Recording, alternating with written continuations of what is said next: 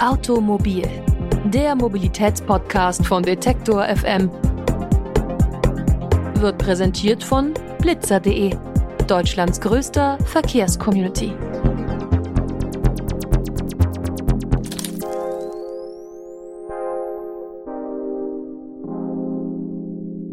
Und damit herzlich willkommen zur neuen Folge Automobil, dem Mobilitätspodcast von Detektor FM. Wir sprechen heute über das 9-Euro-Ticket. Und ja, also ich höre hier schon Augenrollen. Natürlich wurde schon viel über die Thematik gesprochen und viele JournalistInnen sind damit auch schon testweise durchs Land gefahren. Aber wir wollen heute einen genauen Blick auf die sozialen Aspekte dieses Tickets werfen. Welche Freiheiten bietet es für Menschen, die sonst nicht teilhaben können am Bahnfahren? Und ist es die einzige Möglichkeit, um Mobilität in Deutschland sozial gerechter zu machen? Darum geht's heute, also bleibt dran.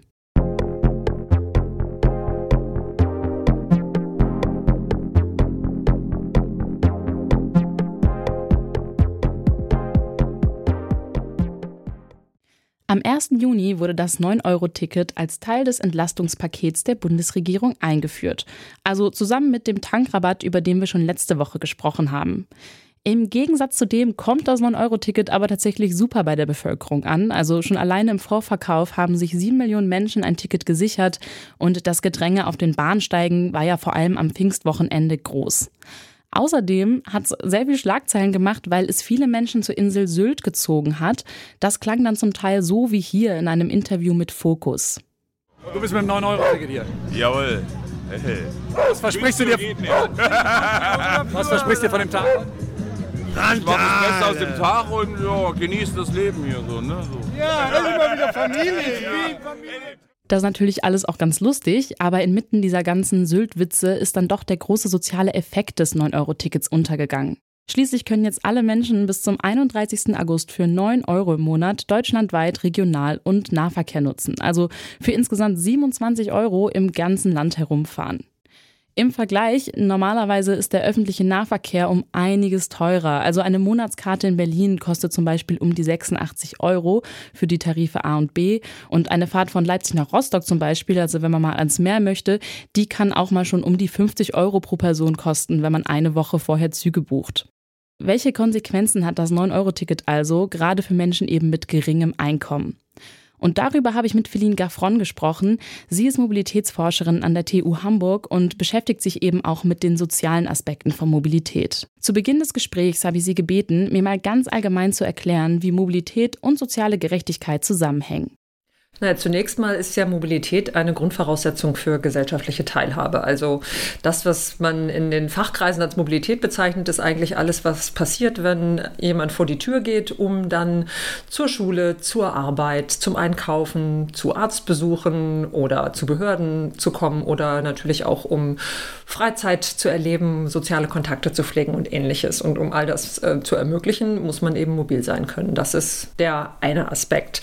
Und der andere Aspekt, Aspekt ist, dass die Möglichkeiten zur Mobilität in unserer Gesellschaft durchaus ungleich verteilt sind und zum Teil natürlich sehr stark vom Einkommen einer Person abhängen und selbstverständlich auch davon, wo jemand lebt und welche sogenannten Mobilitätswerkzeuge jemand zur Verfügung stehen. Also hat man überhaupt einen eigenen Pkw im Haushalt und ähm, dann noch die Frage, gibt es eben entsprechende ÖPNV-Anbindungen, die dann auch eine umfassende und möglichst reibungslose Mobilität gewährleisten können. Und ich denke, wir wissen alle, das ist längst nicht überall der Fall. Können Sie vielleicht noch mal ganz konkret sagen, für wen ist denn der ÖPNV sozial ausgrenzend? Also für welche Personengruppen vor allem? Also vor allem natürlich erstens mal für diejenigen, die wirklich geringe Einkommen haben.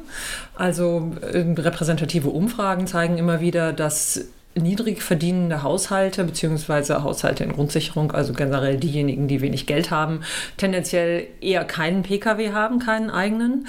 Und das trotzdem und natürlich gerade auch wenn sie einen Pkw haben, was ja durchaus auch vorkommt, aber eben in der Minderzahl, dass sie dann anteilig sehr viel mehr Geld für Mobilität ausgeben, anteilig zum Einkommen als besser verdienende Haushalte. Das heißt also, es ist einfach dann auch noch relativ gesehen teurer für Haushalte, die wenig verdienen, überhaupt mobil sein zu können.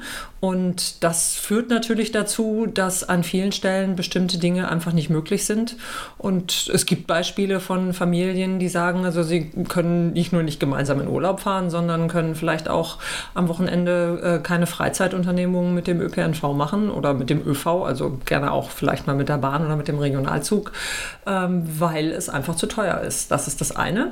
Und dann gibt es natürlich noch die Gruppe derjenigen, die körperlich eingeschränkt sind. Und ähm, da ist natürlich auch nochmal das Thema Barrierefreiheit ein ganz wichtiges, aber zusätzlich selbstverständlich auch Einkommen, denn gerade bei der Gruppe ist natürlich der Anteil derjenigen, die wenig oder äh, gar nichts in einem ähm, sozialversicherungspflichtigen Beschäftigungsverhältnis verdienen, relativ hoch. Das heißt, die haben also auch prinzipiell im Durchschnitt weniger Geld. Und wenn dann eben noch nicht mal die Barrierefreiheit gewährleistet ist, sowohl entweder für den ÖV oder für den öffentlichen Raum, dann wird es natürlich schwierig. Und wenn man nur mit dem eigenen Auto unterwegs sein kann, wenn man körperlich eingeschränkt ist, dann ähm, ist das natürlich auch extrem teuer.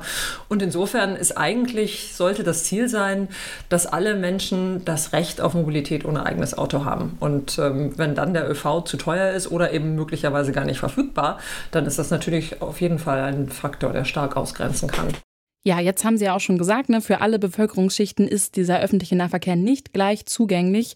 Und das 9-Euro-Ticket kann jetzt natürlich nicht dafür sorgen, dass jetzt auf einmal Bahnen irgendwo auftauchen, also irgendwelche Bahnanbindungen. Aber das Bahnfahren ist ja jetzt günstiger geworden. Hätten Sie vielleicht nochmal eine anschauliche Beispielsituation, in dem nochmal rauskommt, welche Freiheiten ein Ticket für Menschen mit einem geringen Einkommen bedeuten kann? Naja, also es gibt zum Beispiel die Familien, also ich habe wirklich äh, vorgestern gerade ein konkretes Beispiel von einer fünfköpfigen Familie gehört, die in Berlin leben und die gesagt haben, wir konnten jetzt zum ersten Mal gemeinsam mal einen Ausflug an die Ostsee machen. Und das sind natürlich so Möglichkeiten, die sich dann über dieses Ticket ergeben, die es vorher nicht gegeben hat. Ich meine, es war ursprünglich einmal so gedacht, ähm, dass das auch für Menschen, die viel pendeln und viel mit dem Auto pendeln und deswegen jetzt ähm, unter den erhöhten Treibstoffkosten zu leiden haben, dass da das 9-Euro-Ticket auch Abhilfe schaffen sollte. Aber es hat sich ja gezeigt, dass sehr viele Menschen es eben eher in der Freizeit benutzen und ähm, das auch tatsächlich, also auch das zeigen Studien, dass wir sogar auch mehr Wege und mehr Strecke in der Freizeit machen. Pendelverkehr ist natürlich wichtig, aber gerade bei den Menschen, die eben vielleicht gar keinen ähm, Fünf-Tage-Job haben und die nicht regelmäßig pendeln, weil sie eben keine Anstellung haben, ähm, sind natürlich andere Wege wichtiger. Und da gibt es auch Beispiele, die sich ähm, in, in Hamburg zum Beispiel in Umfragen, die Kollegen von mir gemacht haben, von Leuten, die gesagt haben, ja, wir würden ja gerne mal ins Miniaturwunderland zum Beispiel, das ist so eine ähm, in Hamburg zumindest oder regional sehr bekannte Modelleisenbahn, riesige, ähm, da würden wir gerne mal hinfahren, aber das können wir uns einfach nicht leisten mit dem HVV, mit der ganzen Familie.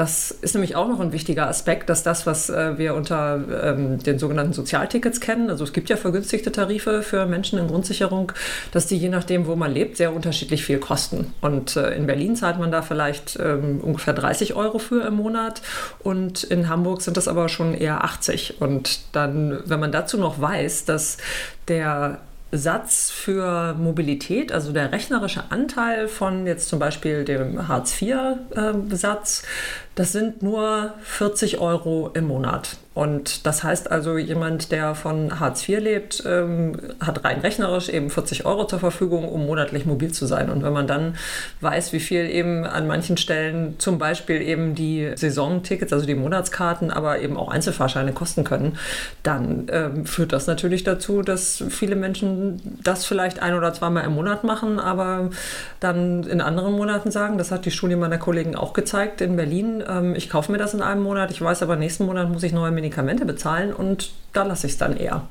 Jetzt gibt es aber auch Kritik am 9-Euro-Ticket. Also zum Beispiel gab es ja jetzt die Meldung, dass Menschen, die Sozialhilfe beziehen, eben teilweise diese bereits erhaltenen Zahlungen für die anderen Tickets an die Ämter zurückzahlen müssen. Und deswegen sagen ja einige BeobachterInnen, die Ärmsten der Ärmsten müssen jetzt schon wieder irgendwie zurückzahlen und sind damit die Verlierenden des Tickets.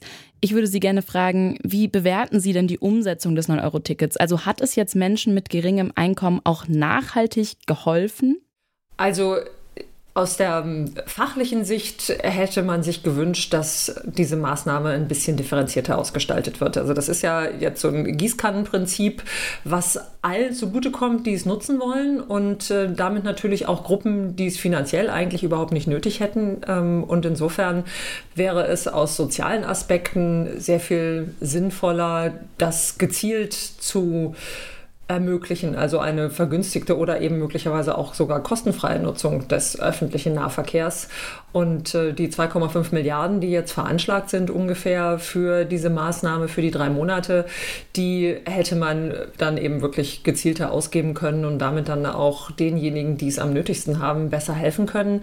Wir haben es aber jetzt nun mal als Maßnahme und insofern bin ich durchaus gespannt, was die, die Evaluationen zeigen werden und inwiefern sich da dann möglicherweise eben auch das dann quasi repräsentativ widerspiegelt, was ich jetzt eben als Anekdote erzählt habe, dass es für Menschen, die wenig Geld haben, eben wirklich mehr Mobilität ermöglicht hat. Und wenn man dann auf der Basis dieser Erfahrungen sich überlegt, wie man langfristig solche Maßnahmen eben wirklich gezielt und maßgeschneidert anbringen kann, dann wäre das durchaus ja auch ein Gewinn.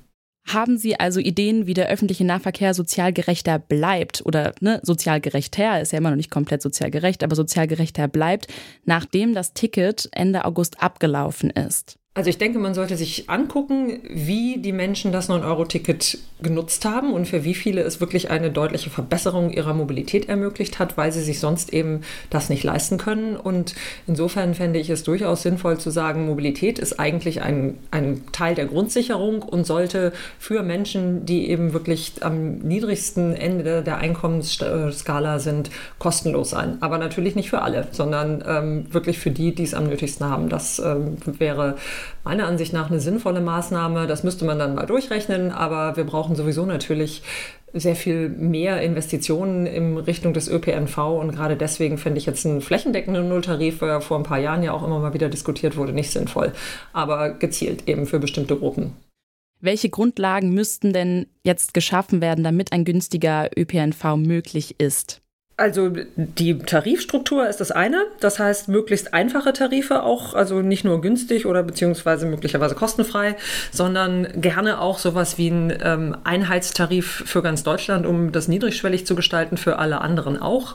Und beim Ausbau ist es eben wichtig, dass gerade in den ländlicheren Regionen oder in den Umländern, in, im Umland von Metropolen die Linien verdichtet werden, die Takte verdichtet werden, eben auch in den Randzeiten mehr Angebote da sind. Das darf dann auch gerne mal ein flexibler Rufbus sein und muss nicht mal der riesige Linienbus sein, der dann fast leer durch die Landschaft fährt.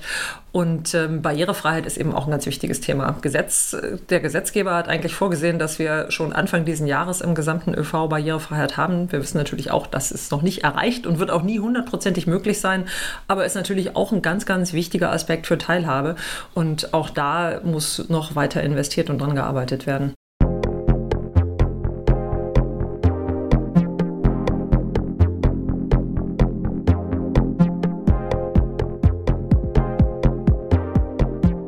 Durch das 9-Euro-Ticket können sich also Menschen unabhängig von ihrem sozioökonomischen Status freier bewegen.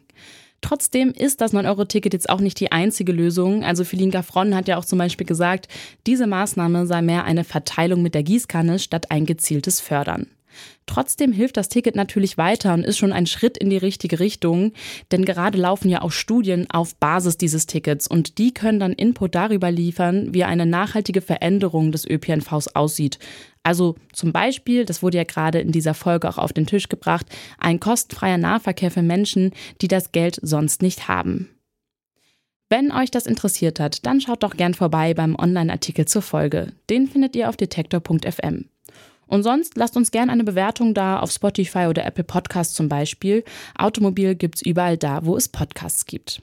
Ich bin Alina Eckelmann. Wir hören uns dann wieder nächste Woche. Macht's gut und bis bald. Automobil, der Mobilitätspodcast von Detektor FM, wird präsentiert von blitzer.de, Deutschlands größter Verkehrscommunity.